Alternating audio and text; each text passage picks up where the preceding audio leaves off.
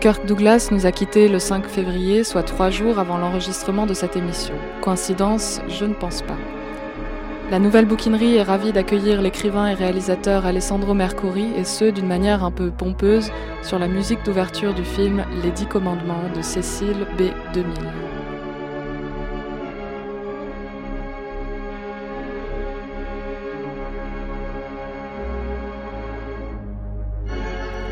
Ce péplum biblique, les Dix Commandements, est au cœur de l'enquête de notre invité, ou en tout cas de son double narratif, dans le livre Holyhood, paru chez Art et Fiction Lausanne en 2019. Bienvenue Alessandro. Hollywood, traduire la cité ou le ghetto du sacré n'est pas l'authentique Hollywood, l'empire du cinéma américain, le bois de houx, mais peut-être sa face cachée, son refoulé. Une autre histoire est possible sur ces dunes californiennes, transformées le temps d'une production pharaonique, c'est le cas de le dire, en désert du Sinaï traversé par le peuple d'Israël, coursé par Ramsès II façon western, pourquoi pas. À Hollywood, les copies sont des originaux et les décors de carton-pâte sont le support d'une ferveur et d'une démesure bien réelles. La nouvelle bouquinerie, littérature et création sur Radio Campus Paris.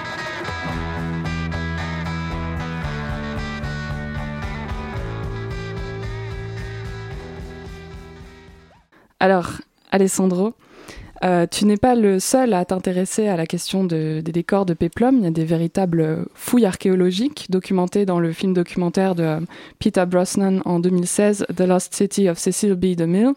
Euh, pourquoi cet intérêt, pourquoi cet engouement pour les ruines de Peplum? Est-ce qu'il y a une profondeur du décor en carton-pâte? Donc il s'agit d'un décor en particulier, hein, comme tu l'as précisé, celui des, du, péplum euh, des dix commandements de Cécile B2000 dans sa version muette de 1923. La version de, des années 50 est beaucoup plus connue, celle de 23 les moins. Euh, donc film mai, donc euh, qui pouvait être tourné au bord d'une plage, au bord de la mer, puisque le bruit de la mer ne pouvait pas être enregistré puisque le, le cinéma était muet à l'époque. Et je me suis rendu sur le lieu de ce décor euh, du fait que j'étais en train de tourner un documentaire et j'avais besoin de restituer une cité euh, euh, mythologique, un lieu mythologique, la Lémurie, qui bien sûr, dont bien sûr il ne reste rien, pas plus qu'il ne reste quelque chose de l'Atlantide. Et donc pour restituer visuellement l'aspect de cette cité imaginaire, mythologique, utopique, je me suis dit qu'il pouvait être intéressant de l'illustrer, de la visualiser à travers les décors d'un film, donc à travers une, cité imaginaire, euh, celle des Dix Commandements. Et donc je me suis rendu, nous sommes euh, à l'orée des années 2000 sur cette plage de Guadeloupe et j'ai été extrêmement déçu euh, de ne rien découvrir, de ne voir que les dunes de sable. Alors le, film avait été tourné sur ces dunes parce que restitution du, du, désert du Sinaï, donc besoin de dunes de sable. Donc on est en plein milieu du désert alors que nous, on est sur une plage au bord de la mer. Et donc à l'époque, il n'y avait rien, juste des petits bouts de parpaing. Mais j'étais vraiment naïf de, de, croire qu'il pouvait y avoir resté encore des pyramides, des obélisques, des sphinx, alors que tout cela n'est que du carton-pâte. Et carton-pâte, bien sûr, est éphémère. Et, mais pourtant, ton, ton livre euh, veut nous laisser croire qu'il y a là un mystère, qu'il y a là une énigme derrière ces décors. Quelle est peut-être la question que pose ton livre? Quelle est cette énigme qui, est sous-jacente, euh, qui flotte euh, à chaque page de ton livre? Oui, alors le livre, comme tu le disais précédemment, est une enquête. Donc, qui dit enquête dit détective. Et là, dans ce livre, j'avais vraiment envie d'incarner la figure du détective. Donc, je me suis dit qu'autant prendre le détective lui-même, qui est véritablement l'auteur, là où je vivais. Et donc, à travers cette enquête du décor de, cinéma, euh, se noue une autre enquête à travers les origines perdues de la Californie, euh, de Los Angeles également, au sens où il s'agit d'une ville où, par rapport à l'histoire européenne, beaucoup moins de choses ont été préservées, conservées, et donc on vit dans l'oubli et dans la dimension fantomatique de ce qui n'est plus là. Et donc ce décor-là était symbolisait pour moi justement cette euh, disparition permanente, euh, le fait que rien ne, résistait au temps. Et donc c'est une histoire passée que tu racontes ou une histoire actuelle? Parce qu'il y a différentes temporalités qui se nouent dans ton livre. Tu parles d'une civilisation engloutie, comme tu viens de le dire. Quels sont les rapports possible avec, avec l'histoire actuelle? Est-ce qu'il y en a déjà? Alors, moi, à Los Angeles au début des années 2000. Et par exemple, à cette époque-là, les, les downtown de la ville, comme beaucoup de downtown de grandes villes américaines, étaient désertés, désertés par les habitants. Et c'était des hauts lieux de tournage à l'époque, dans les années 30, 40, 50, de films noirs. Et ils ont été désertés, les gens euh, sont allés plutôt en banlieue. Et par contre, euh, plus tard, vers, euh, je sais pas, 2005, 2010, 2015, c'est, downtown à Los Angeles a été complètement réinvesti, gentrifié, et donc s'est mis à revivre. Mais ce qui était troublant, c'est que c'était un quartier, une ville, qui en fait ne vivait qu'à travers les, les, les tournages de films. Hmm. Et, et, comme si le cinéma entretenait le souvenir des quartiers qui étaient dépeuplés, plus ou moins déshérités, mais dans un aspect de déliquescence et d'abandon. Dans ton livre, il y, a quand même, j'insiste quand même un petit peu là-dessus, il est, il est difficile à résumer et il y a plein d'enquêtes à la fois. En, fait, il y a une enquête principale quand même autour de, ce, autour de ce film. Et autour de cette enquête principale viennent se nouer des tas de micro-enquêtes euh, qui, sont, qui sont vraiment de l'ordre de la, aussi de la digression et de, de l'anecdote, au point où en fait c'est difficile même de, de, résumer ton livre. Moi j'ai essayé de le faire pour, pour l'émission et c'est vrai que j'ai eu beaucoup de mal. Qu'est-ce qui pourrait faire le lien pour toi entre, entre ces, toutes ces différentes euh, anecdotes, ces détails, ces informations euh, vraiment érudites que tu nous donnes euh, Est-ce qu'il y a une question peut-être qui les, qui les rassemble? Alors, donc il s'agit d'un récit qui est en fait tissé de micro-récits qui s'imbriquent les uns dans les autres. Il y a un côté rhizome de récits, arborescence en permanence.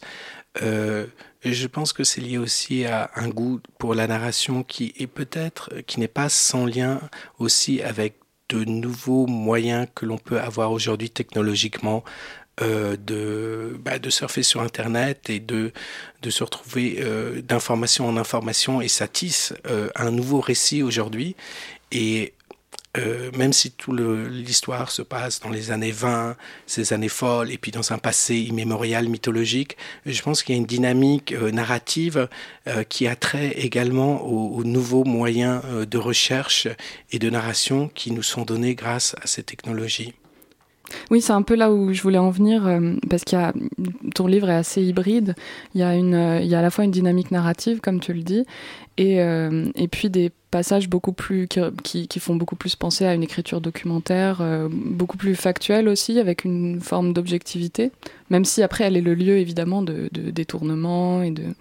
Euh, et, je voudrais te faire lire euh, le début de ton livre qui nous place vraiment en plein milieu de la chose, des décors, dans une espèce de confusion spatio-temporelle. Là, on est vraiment dans la narration. Donc, je vais te faire lire ce début, et puis ensuite, peut-être, tu pourrais lire le deuxième passage que j'ai choisi, qui est un passage plus critique sur le financement de, la, construction des, des corps. On t'écoute. Tout a disparu. Enfoui sous le sable, les vestiges ont sombré dans l'oubli. Seules quelques traces affleurent au sommet des dunes, l'écume, les embruns, les ruines d'un temple égyptien, quelques bas-reliefs aux contours effacés. Bercée par les vagues, l'antique cité de Ramsès II gît sous le sable au bord du rivage. Les vestiges pharaoniques flottent dans les limbes d'un souvenir lointain, si lointain qu'on les croirait bercés par ces mêmes vagues qui les berçaient de toute antiquité. L'éternité échouée sur une plage, ou plutôt cachée sous une plage, des ruines assoupies rêvent de vagues peuplées d'otaries et de surfeurs. Otaries et surfeurs, sans queue ni tête, extravagante rêverie.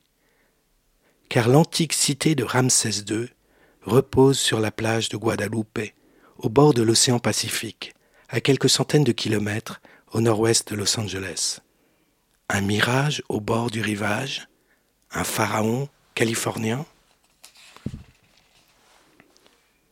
C'était il y a plus de 3000 ans, à 12 000 kilomètres de Guadeloupe, au cœur du nouvel empire égyptien, durant le règne du troisième pharaon de la 19e dynastie.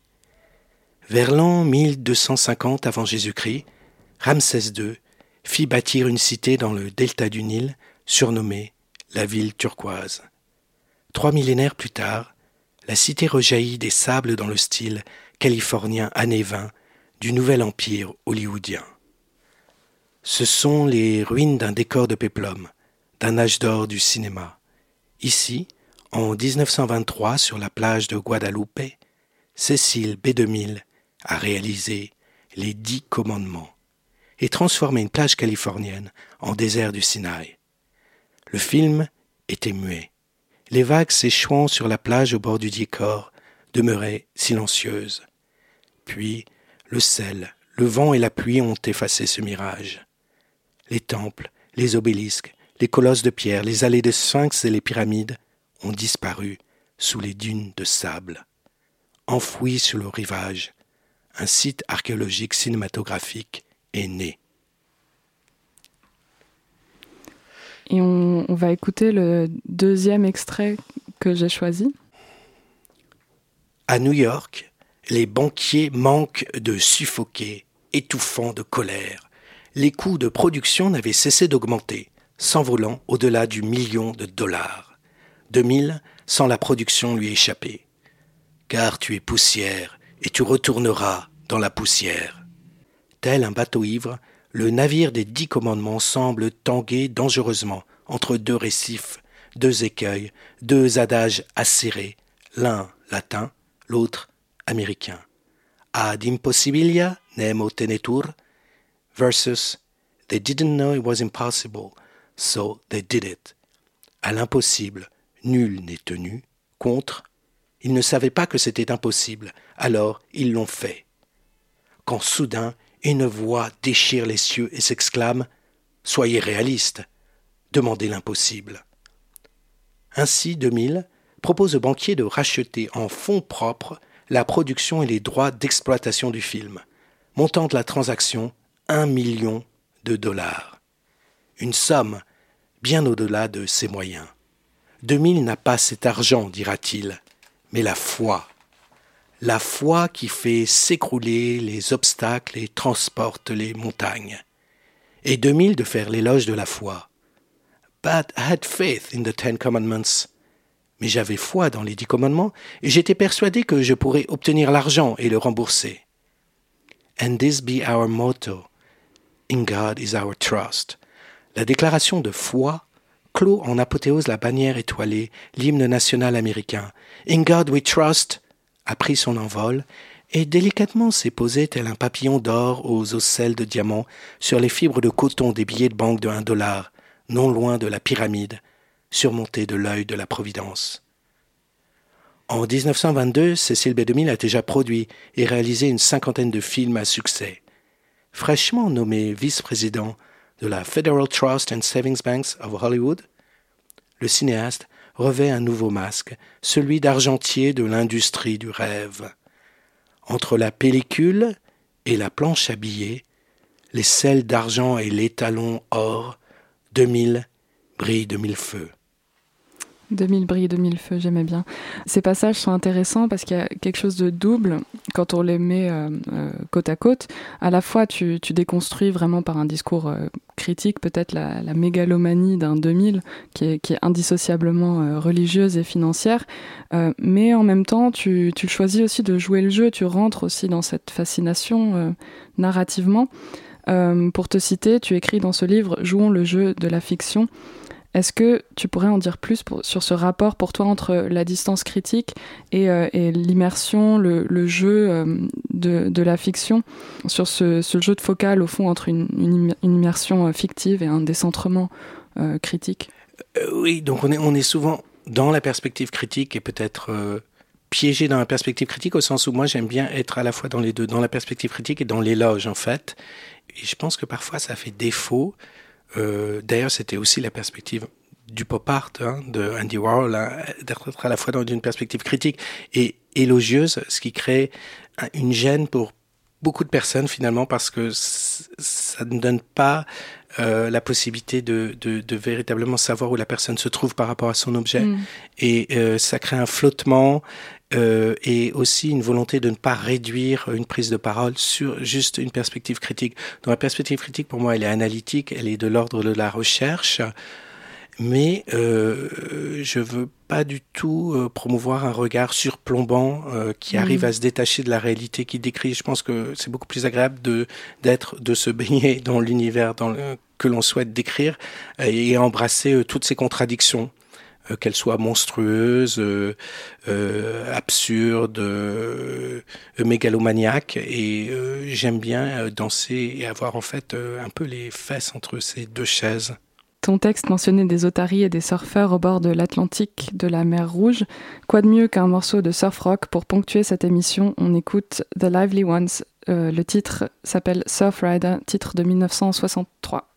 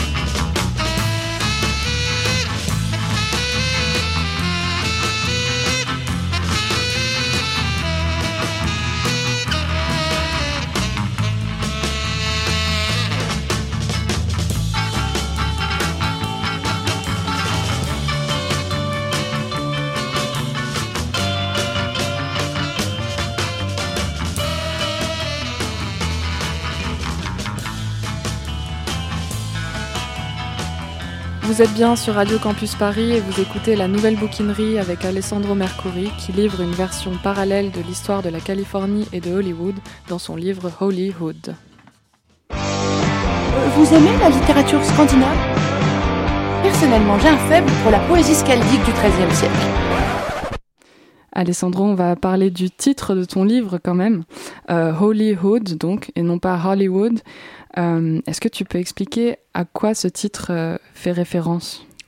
Euh, Oui, donc on intervertit quelques lettres, on, rend le Hollywood peut-être plus light, au sens où on lui retire son premier L, et on change le wood en hood. Donc le Holly, c'est le, Hollywood qu'on connaît, hein, qui était un panneau en fait de publicité de, de de real estate, et d'immobilier. Donc Hollywood, le bois et le bois du hou. Et donc euh, le titre du livre, euh, ce n'est pas Hollywood, bien sûr, c'est Hollywood. Holly, c'est le, sacré, et le hood, ça peut être la cité au sens du quartier euh, sensible ou la capuche ou plein d'autres choses un peu liées au ghetto en fait, le ghetto du sacré ou la cité du sacré. Et tu, euh, tu, joues justement sur cette euh, contradiction, disons, entre le sacré et le, euh, le, ghetto, qui fait référence aussi à la criminalité, sans doute à, Hollywood. Oui, parce que le, le, récit étant celui d'une enquête, il y a une dimension autobiographique. Et je résidais à l'époque dans un quartier qui s'appelle Koreatown, qui est dans le Midtown, qui est près du downtown, donc, et qui, était un haut lieu, lui aussi, de, de tournage de films noirs qui est un quartier qui a connu une très forte criminalité dans les années 90 liée aux émeutes, où il continuait à y avoir énormément de tournages de, films, mais les tournages de films se, mélangeaient aussi avec les activités criminelles, donc avec euh, ce que l'on connaît cinématographiquement parlant étant les hélicoptères avec leurs grands cônes de lumière qui survolent à basse altitude la ville, qui projettent donc ces, ces ombres très impressionnantes sur les immeubles. Et donc il y a un mélange en permanence entre la criminalité et euh, l'univers de la fiction, mais la fiction qui est réelle, puisque c'est des gens qui tournent des films en fait, avec des lieux qui sont complètement abandonnés aussi, comme le les Ambassador Hotel où le frère Kennedy a été assassiné dans les années 60. Mm. Donc c'est plusieurs hectares de, de propriétés qui sont restés à l'abandon pendant des dizaines d'années, et donc il y a tout ce voile fantomatique qui plane sur le quartier. Mm. Et donc, tu, toi, tu inventes euh, le principe de causalité étymologique dans ton livre. Euh, c'est un peu l'idée que l'étymologie d'un mot annoncerait euh, le destin de ce à quoi ce mot se rapporte. Et donc, rétrospectivement, on a l'impression que l'étymologie est la, cause de ce destin. Pour donner un exemple, tu soutiens que la naissance de la Californie est toute euh, littéraire. Euh, le conquistador euh, Hernán Cortés la baptise ainsi en 1534 en souvenir d'une île utopique pardon, dans le roman de chevalerie euh, Les prouesses d'Esplandian, qui est mentionné et brûlé dans, Don Quichotte. Je ne sais pas si tu, veux, si tu veux dire un peu quelque chose sur cette méthode. Est-ce que c'est une méthode, la causalité étymologique?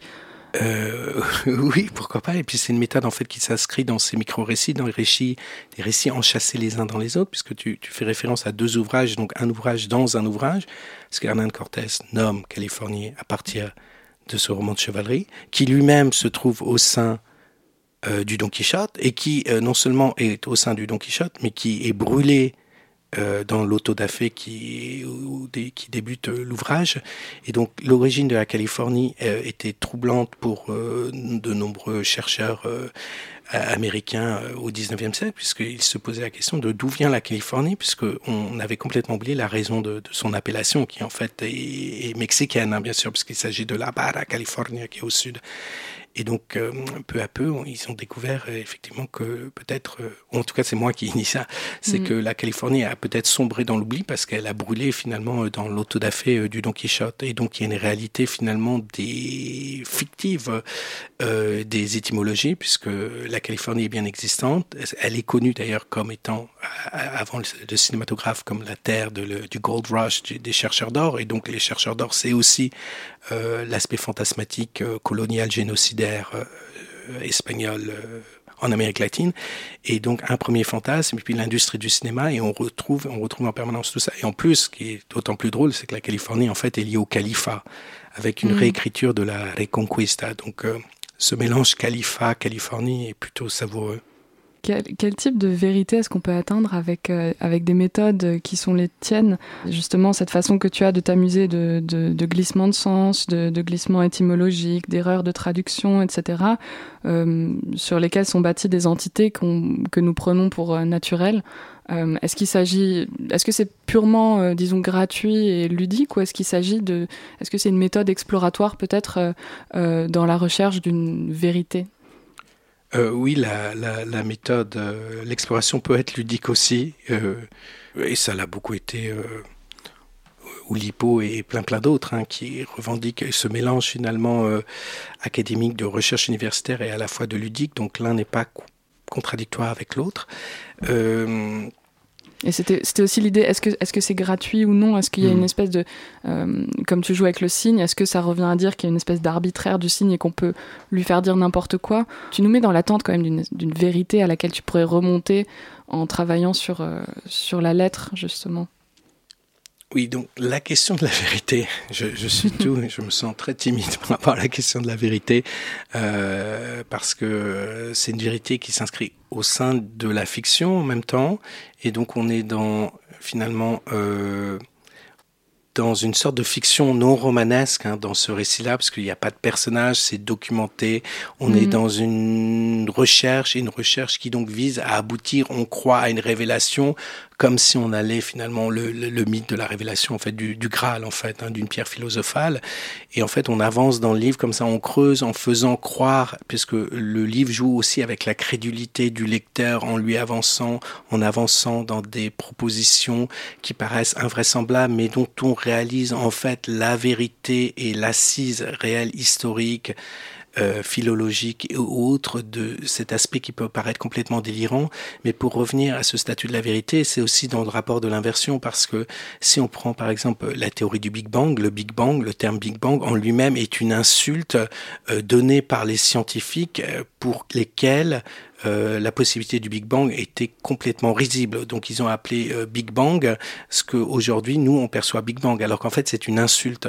Et donc je mm. pense que les, les, évolutions historiques aussi opèrent au sein de ce type de renversement sémantique et de ce qu'il y a de plus invraisemblable, euh, qui après peut triompher comme nouveau paradigme. Ce qui ne prétend pas du tout que je suis à la recherche d'un nouveau paradigme, mais ce qui m'intéresse, c'est oui dans ce dévoilement, dans cette euh, avancée de pair, à la fois dans un discours euh, fictionnel et puis de l'autre part quelque chose qui en fait est théorique aussi. On va revenir aux extraterrestres. Enfin, on va, on va en venir aux extraterrestres. Tu as réalisé en 2001 un film documentaire intitulé Alien America, euh, alors que tu étais étudiant au California Institute of Arts. Euh, c'est un film qui met en scène euh, Bajia, une femme qui prétend avoir vécu une vie antérieure extraterrestre. Est-ce que tu peux nous parler un petit peu de ce film et peut-être du, du, statut de, de, ce genre d'histoire un peu d'extraterrestre au sein de ton livre par rapport à d'autres faits historiques autour desquels on peut quand même s'accorder qu'ils ont réellement eu lieu, sans doute? Quel est le statut de de, quelque chose d'aussi énorme euh, par rapport à un travail euh, tout à fait euh, sérieux de recherche documentaire. Oui, donc les extraterrestres, c'est aussi lié au fait au bain culturel dans lequel on peut se retrouver en Californie du Sud, avec toute cette culture New Age. Et, puis par ailleurs, ça remonte aussi. Jung a écrit un, un, ouvrage dans les années 50 sur les extraterrestres. moi, ce qui m'intéressait dans cette relation avec les extraterrestres. Hein. Je pense juste parce que je suis en train de lire l'Invasion de Luke Reinhardt, euh, l'un de ses derniers livres sur les extraterrestres, qui est très très drôle. Mm-hmm. Euh, euh, c'est aussi le rapport de la fiction et de l'imposture, parce que bien sûr, cet imaginaire-là qui paraît extrêmement risible en plus, qui paraît dont on se moque très très facilement, euh, relèverait d'une imposture. Mais c'est là où je le trouve très intéressant, c'est dans ce rapport de l'imposture et de la fiction du F for fake en fait, hein, de chez Orson Welles, d'ailleurs qui est le premier à avoir créé cette grande imposture de la guerre des mondes, mhm. qui aurait terrorisé euh, dans les années 30 euh, des, des centaines de milliers d'Américains. Euh, alors que lui-même faisait une fiction, radiophonique, il n'a jamais prétendu le contraire, mais elle a été perçue comme étant euh, un document euh, d'information. Et je pense que travailler dans ces marges d'imposture qui relèvent en fait d'une sous-culture aussi euh, qui pourrait s'apparenter à des cas psychiatriques. Pourtant, ça a été la psychiatrie a quand même renouvelé beaucoup la scène théâtrale et je pense que il y a quelque chose qui se noue là-dedans qui est extrêmement riche dans la parole de ces personnes-là. Non pas du tout que je prétende que ça relève de, de cas psychiatriques, mais de, de marge. Et mm. je pense que c'est une matière à creuser. Et si on, en si on revient maintenant au péplum, quel est euh, le rapport entre le, le, film, entre, entre les aliens ou entre le film euh, Alien America et les péplums bibliques? Est-ce que la, la lémurie euh, serait la, la, clé de, de ce lien? Oui, donc il y a. Euh, j'ai fait ce livre parce que c'était une sorte d'hommage à cette Californie et ça, m'intéressait de revisiter dans une perspective autobiographique euh, cette Californie-là. Et donc, euh, je reviens à travers le livre sur le film. Et il ne s'agit pas d'une novélisation du film. Hein. La novélisation est en fait une adaptation presque pas contradictoire, mais on a le film et puis après on transforme le film en livre. Mais il y a, il y a cet aller-retour entre un film qui a été fait et ce que moi j'en dis aujourd'hui et qu'est-ce qui sous-tendait en fait ce film.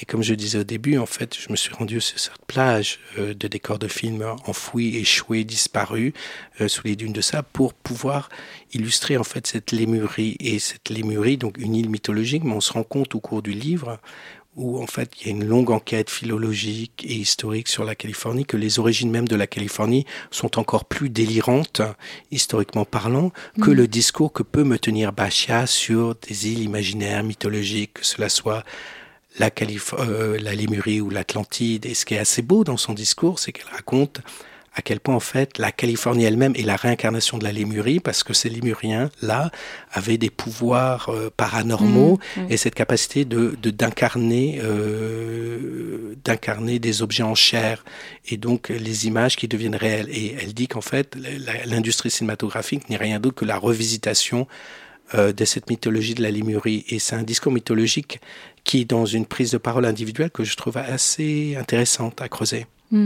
Bah, je vais t'inviter justement à lire l'extrait dans ton livre où il est question de ce, personnage de, de Bachia.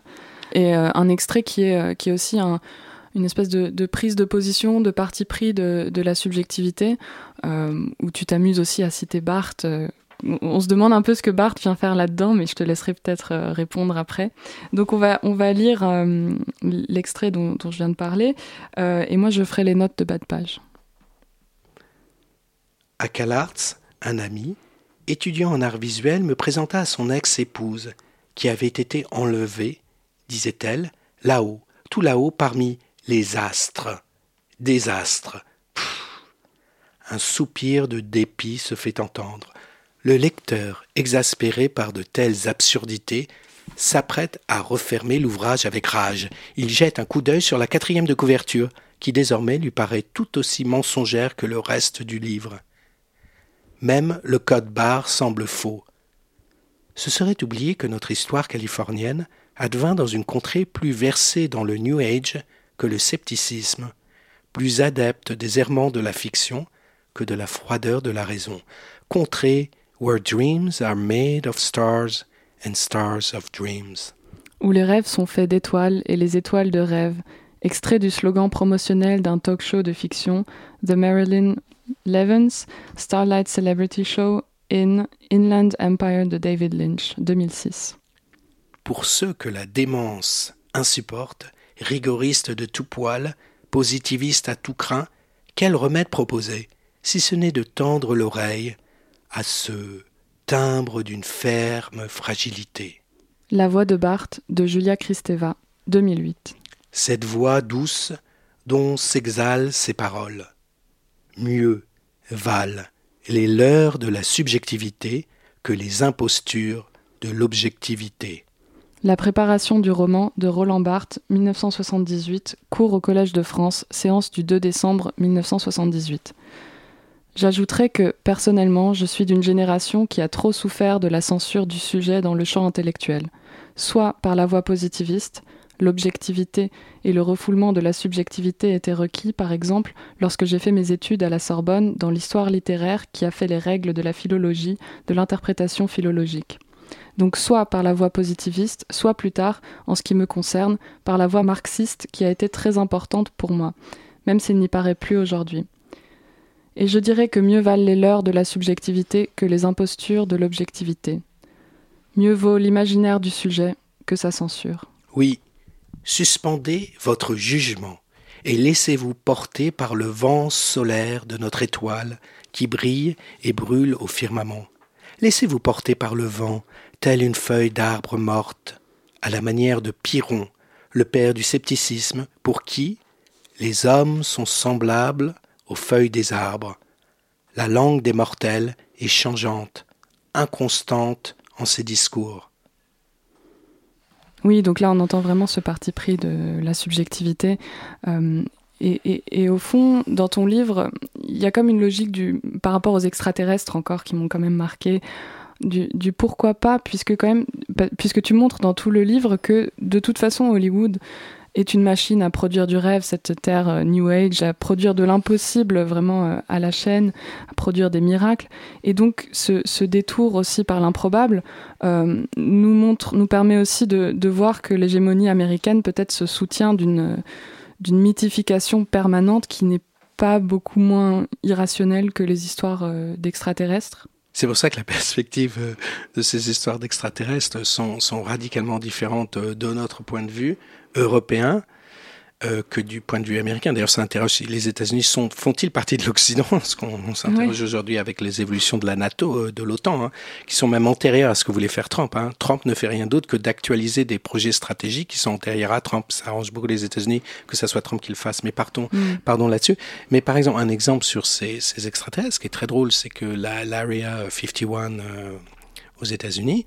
Je me rappelle que l'armée américaine, euh, il y a une vingtaine d'années, a publié une somme d'un millier de pages, très très sérieuse, euh, déconstruisant cette mythologie extraterrestre. Donc c'est quand même assez étonnant de devoir en arriver à rédiger tout un ouvrage euh, analytique pour montrer qu'aucun extraterrestre euh, ne s'est promené dans ces parages désertiques.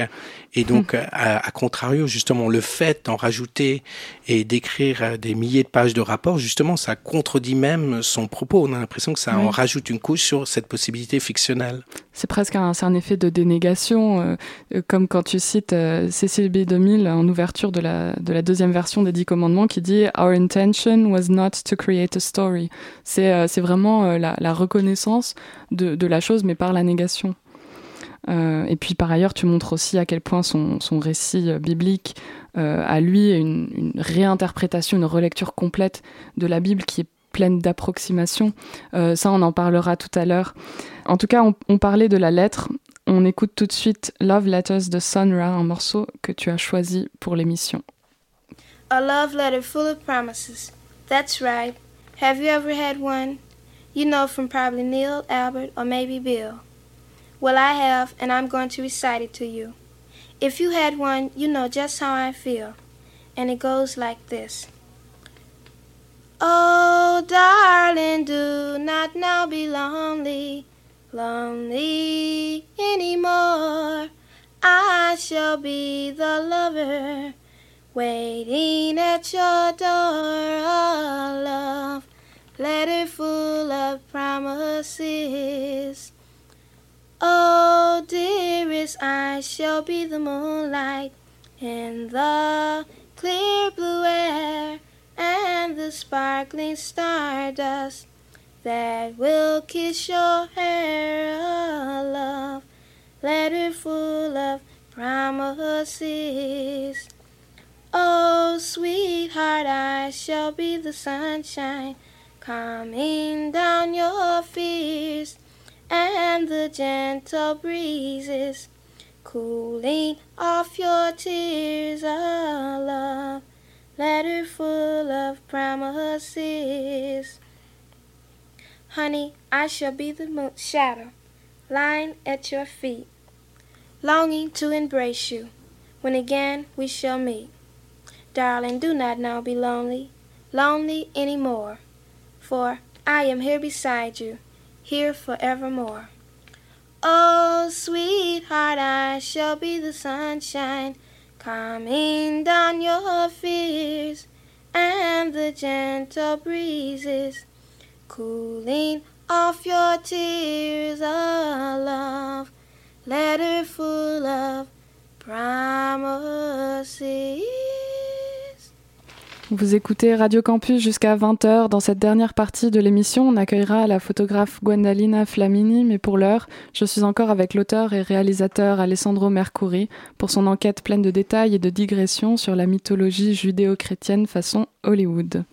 Alessandro, je voulais évoquer ton rapport au savoir, à l'accumulation du savoir, notamment dans la note de bas de page. Euh, qui, dans les notes de bas de page qui prennent le dessus sur le texte dans la troisième partie de ton livre. Euh, c'est dans la note que tu remontes littéralement à Mathusalem et au-delà, puisque tu fais la généalogie de David, par exemple, en écrivant sur plusieurs pages arrière, arrière, arrière, etc., petit-fils d'Adam et Ève, euh, ce qui crée comme une espèce de poème visuel, c'est assez intéressant.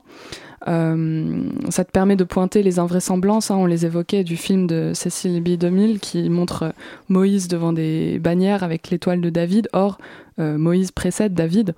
Euh, mais tu remontes même à la Genèse, enfin ça, devient complètement euh, délirant. Euh, pourquoi cet usage de la note de bas de page? Quelle posture d'écrivain ça, te donne? Dans la préface de Une brève histoire du temps, Stephen Hawking fait une remarque assez rigolote comme quoi ses, ses publishers, ses éditeurs, euh, lui avaient dit de ne pas mettre d'équation dans son livre parce que la moindre équation représentait euh, moins 10 000 lecteurs potentiels, donc il n'en a mis qu'une et on peut imaginer quelle équation il s'agit puisque c'est la plus connue de toutes. Mais la note de bas de page, euh, elle a un peu mauvaise presse euh, dans l'édition non universitaire. Hein. D'ailleurs, on les relègue souvent à la fin du livre mm. pour dire que pour ne pas troubler la lecture, alors qu'en fait, c'est peut-être euh, pour des problèmes plus de faisabilité du livre, puisque c'est assez compliqué de mettre plein de notes de bas de page. Et l'éditeur a fait un superbe travail là-dessus. Et donc, la note de bas de page crée un, un autre livre dans le livre, en fait Euh, certains lecteurs euh, ne les lisent pas toutes, bien sûr, ou ne les lisent pas du tout, on m'a dit, et euh, ce n'est pas du tout gênant. Du coup, ça crée un livre qui n'est pas forcément lu au sein du livre. il y a des notes à l'intérieur même des notes aussi. on retrouve par rapport à ce dispositif aussi cette idée de, de récit enchâssé. Parfois, il y a des presque une dizaine de pages de notes qui interrompent le récit mm. et qui reviennent dans le récit de manière détournée plastiquement, je trouve ça assez joli d'avoir des notes de bas de page. D'ailleurs, plus de la moitié du livre, en fait, est constitué de notes de bas de page. Et ça crée une autre manière euh, de. Une, œuvre ouverte aussi, un, livre ouvert au sein même du livre. Mhm. Quel est donc ton, ton rapport au savoir? Est-ce qu'il en vient à, à, définir une posture d'écrivain, ce rapport dont les, les, notes seraient la marque? Euh, Tu parlais du fait que ça, ça, enlève des lecteurs, en quelque sorte. Euh, est-ce que ce, ce, savoir inutile, ça te, ça te conforte dans une position marginale d'écrivain? la marginalité est peut-être plus subie que subie, pardon que, que voulu mais c'est pas c'est pas gênant de toute façon c'est tellement compliqué de vendre des livres aujourd'hui j'ai l'impression alors il s'agit pas d'une érudition en tant que telle, puisqu'il s'agit d'une recherche, en fait. Moi, je découvre une grande partie de ces informations au moment où je les recherche. Il n'y a pas une capitalisation de savoir. En fait, ça joue sur le statut universitaire du discours qui recherche sa propre légitimité de discours et ça joue de là-dessus là-dessus aussi avec ce rapport en fait ludique hein, puisque la note de bas de page peut paraître euh, euh, pompeuse ou auto-référentielle en permanence et là c'est comme s'il y avait une sorte de c'est un peu aussi une approche peut-être plus de littéraire lié au trickster en fait, au farceur. Mhm. Et euh, c'est une figure qui m'est chère et ce que j'essaie de faire euh, a trait peut-être à cette figure-là en fait de détournement du savoir. Toutes ces notes, à force de remonter à Mathusalem, à force de porter un soupçon permanent sur la lettre, euh, sur les signifiants notamment de la paternité, de l'être de Dieu hein, à la fin de ton livre. Euh, ça crée une espèce de musique. Si l'essence de Dieu est dans le verbe, c'est du pain béni, pourrait-on dire, pour un détournement poétique. On écoute le poème Permutation de Brian Gazin en 1960 que tu évoques dans ton livre.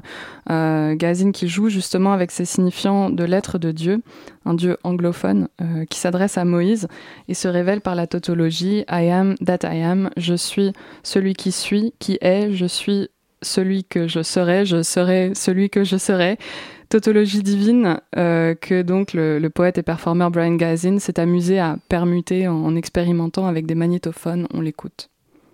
Am that I am. I am that I. Am I? Am that. I am. I am. That I am. I am that I am. I am that am I. Am I that I am? Am I I that am? I that I am am. Am that I? Am I? That I am, I am. That am I, I am. That I am, am I? That I, I am, am. That am I, am I? I that am, am I? I, I that am, am. I am I. Am that. I am. Am I that? Am I that I am? I am that I am. I am I that am. I am, am I that? I am that am I. I am I am that. I am, am that, I, am that I am, I, am that, am I I? Am that I? I am. Am that? I am. Am that? Am I? I? Am that? I am I. That I am I am. That I am I am. That I am I am. That I am I am. That I am I am. That I am I am.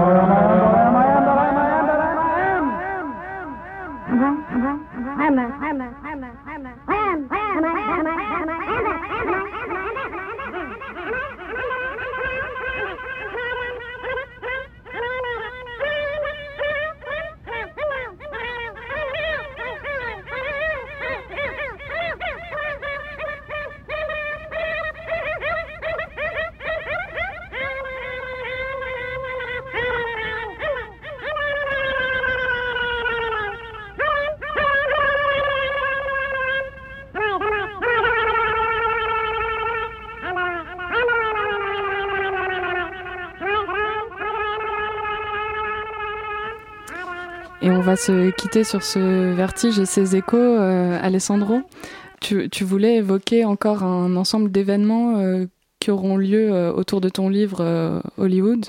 Je te laisse les annoncer. Oui, dans le cadre des 20 ans des éditions Art et Fiction, un certain nombre d'événements auront lieu en France et en Suisse. Et par rapport à l'ouvrage Hollywood, le projet galerie lausannoise Locus Solus organisera au mois de septembre une exposition où participeront 19 artistes euh, qui produiront des œuvres euh, inédites à partir de leur lecture d'Hollywood. Donc, ça sera à l'espace galerie projet Locus Solus à Lausanne. Eh bien, merci à toi. Euh, J'ai le plaisir d'accueillir maintenant Gwendalina Flamini, artiste et photographe italienne spécialisée dans les photographies de concerts et les corps masculins. Elle travaille pour le magazine Longueur d'onde et les web magazines Gonzai et Concert Mag. Et ses photos ont été publiées dans Rolling Stone magazine et Les Un Rock. Bienvenue, euh, Gwendalina. Bonsoir. Bonsoir. pour me pour m'accueillir. Bah oui, on est, on est ravis. Euh, on, a, on a reçu ton très beau livre euh, Glassy Eyes, publié aux éditions des Véli Planchistes. C'est un livre qui rassemble des photos prises lors de concerts de jeunes groupes de musique indépendante à Paris, des groupes de rock, de, de punk. Euh, surtout, surtout rock, oui, rock, garage, punk. C'est quoi le garage alors en un mot, si, enfin en quelques mots, si, si tu... C'est surtout un un type de, de rock très euh, indépendante. Au début, le garage, on peut dire, est né plutôt dans les années 60. Mm.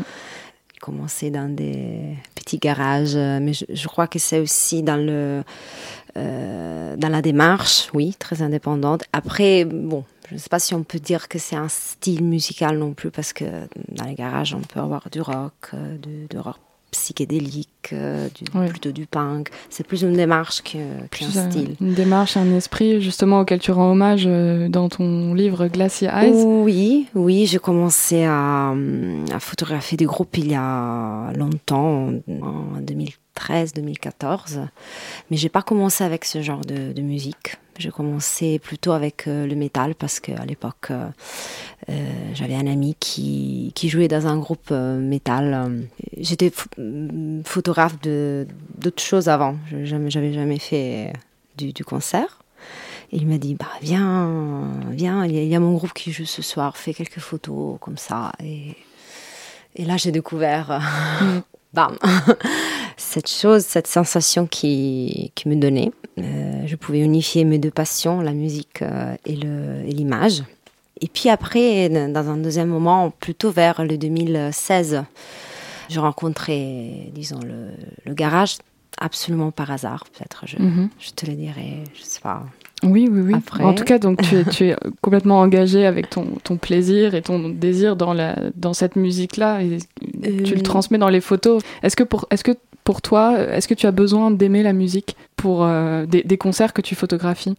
Euh, Oui. Euh, souvent, il y, a, il y a eu des, des, amis, des journalistes qui m'ont dit Gwendoline, on, on, remarque vraiment quand un, un concert, un concert t'a plu ou pas, -hmm. parce qu'on le voit de photos. Donc euh, oui, après il y a aussi le travail, le côté de travail. Donc quand il t'appelle pour du travail, tu, tu fais ton travail. Donc, je, je l'ai fait quand même, les mmh. photos. Mais ça se voit généralement la différence entre euh, un concert qui, que j'ai pas trop aimé et un groupe que, oh là là, me mmh. plaît vraiment beaucoup. Euh, quand la musique me, me, plaît vraiment, je vais, je crois même au-delà de, de, de la photo du concert. Disons qu'aujourd'hui, c'est assez facile avec les, les, téléphones, quand même euh, des appareils photo même plus commune, faire des photos, disons, de concert. Il y a la photo de concert, le reportage euh, assez classique. Moi, j'essaye, ce que j'essaie de faire aussi avec ce livre, d'aller au-delà de, du concert, dans le sens de, de rentrer vraiment dans, dans l'âme oui. de l'être humain qui est, qui est là-devant, de isoler le corps, de isoler les visages, de isoler les, les, les expressions, euh, jusqu'au point où on s'aperçoit même plus qu'on est dans un concert. Donc le concert devient une sorte d'excuse euh, non pour abattre la barrière d'une oui. certaine façon. Donc là, là, ça se voit généralement aussi quand la, la musique euh, me plaît. Ouais, tu prends des, photos de, corps masculins en particulier, très, très érotisés, aussi complètement euh, sublimés. Il y, a un, côté vraiment presque transcendantal. Euh, pourquoi, pourquoi ce choix de mettre en scène le corps masculin? Euh, Je ne sais pas vraiment si c'est un choix que je fais du jour au lendemain. Dès que j'étais plus petite, en général, j'ai toujours aimé la compagnie. J'ai toujours eu plus d'amis mecs que, que mhm. filles, donc déjà ça, il faut, il faut le dire. Deuxièmement, bon, le, milieu rock en général est très masculin. Ça, c'est pas. Hum, de, de, mon côté, c'est pas vraiment une critique. C'est juste un. Un constat. Un constat.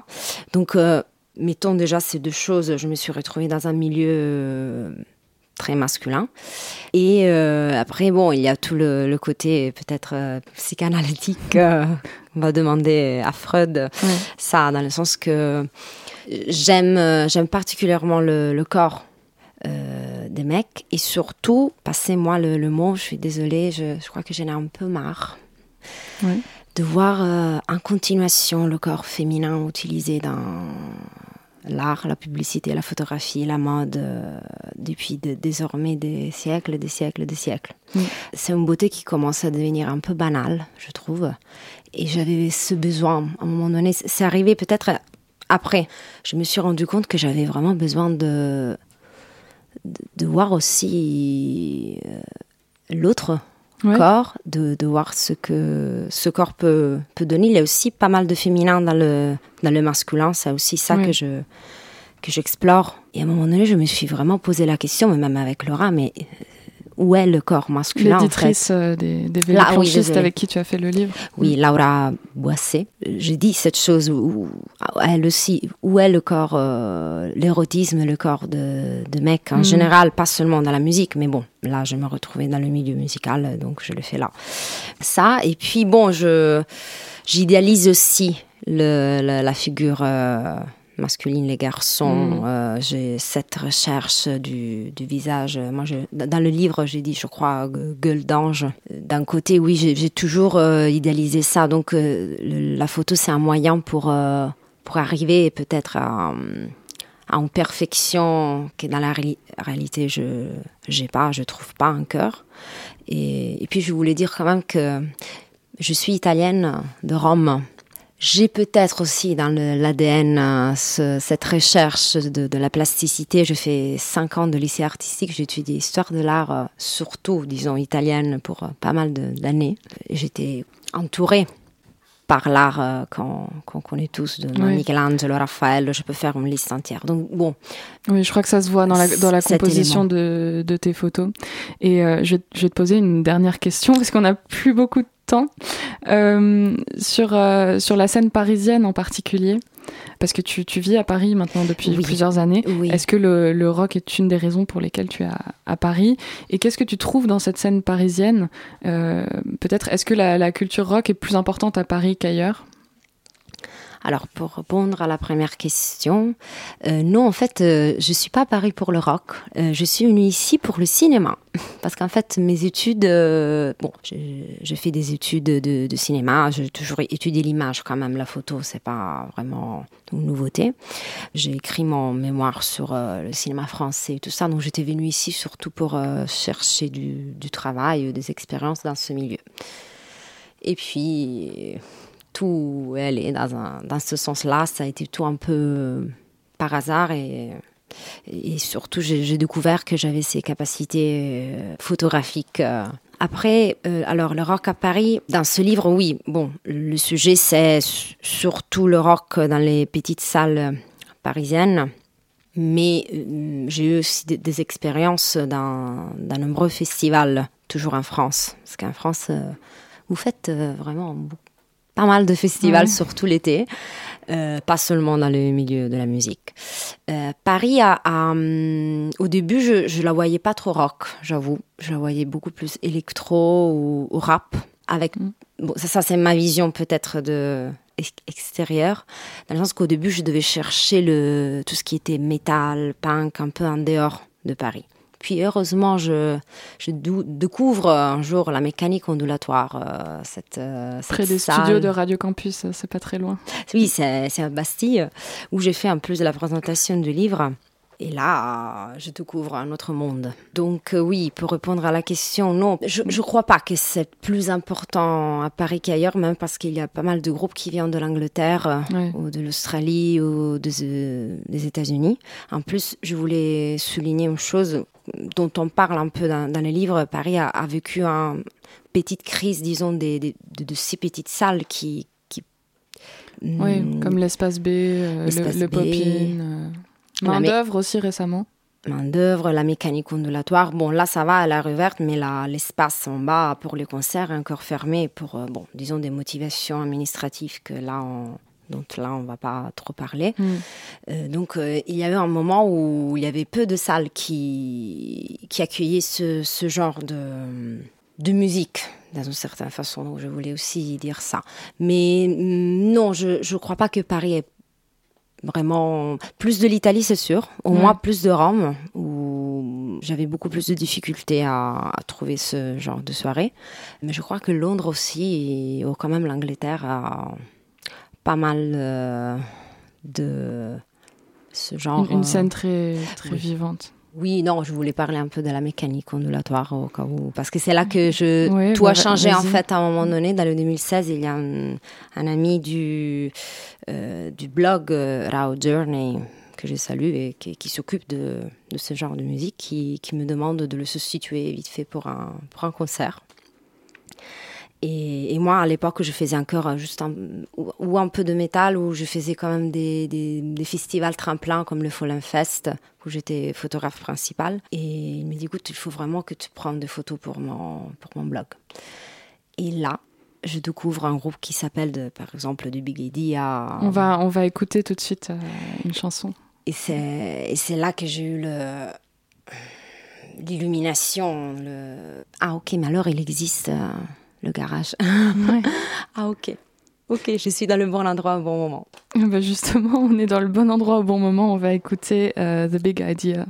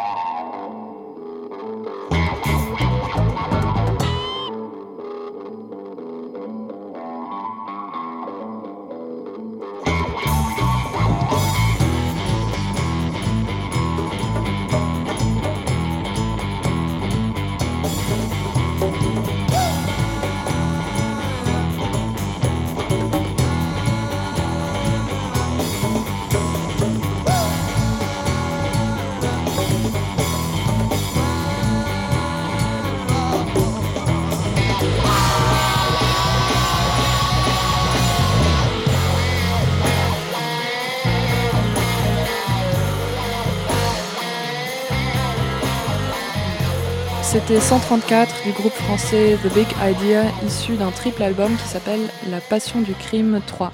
Et tu as réalisé, Gwendalina, des photos pour la pochette de l'album? Oui, pas pour cet album, pour l'album euh, de 2019, euh, Margarina Hotel. Et après, on est, oui, on est devenus euh, amis.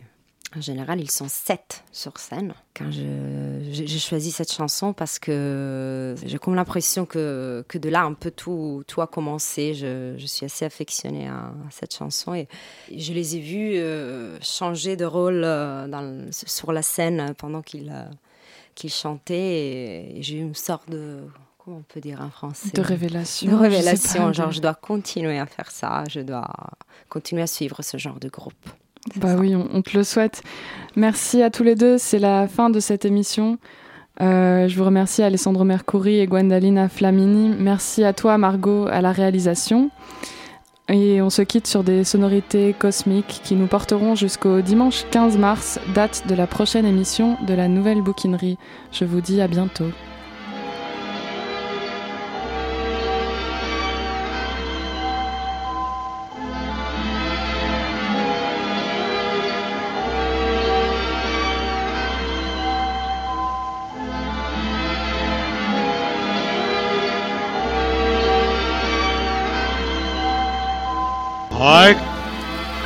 Nothing is forever.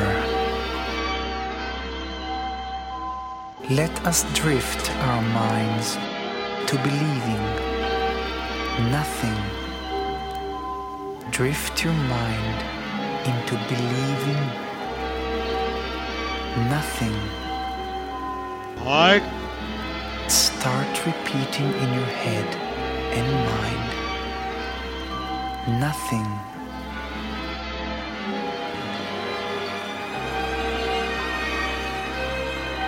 Love's now, just be happy and want it to continue. Love. You are nothing.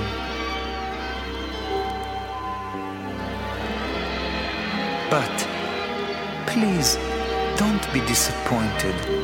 Sometimes I nothing doesn't even work for me.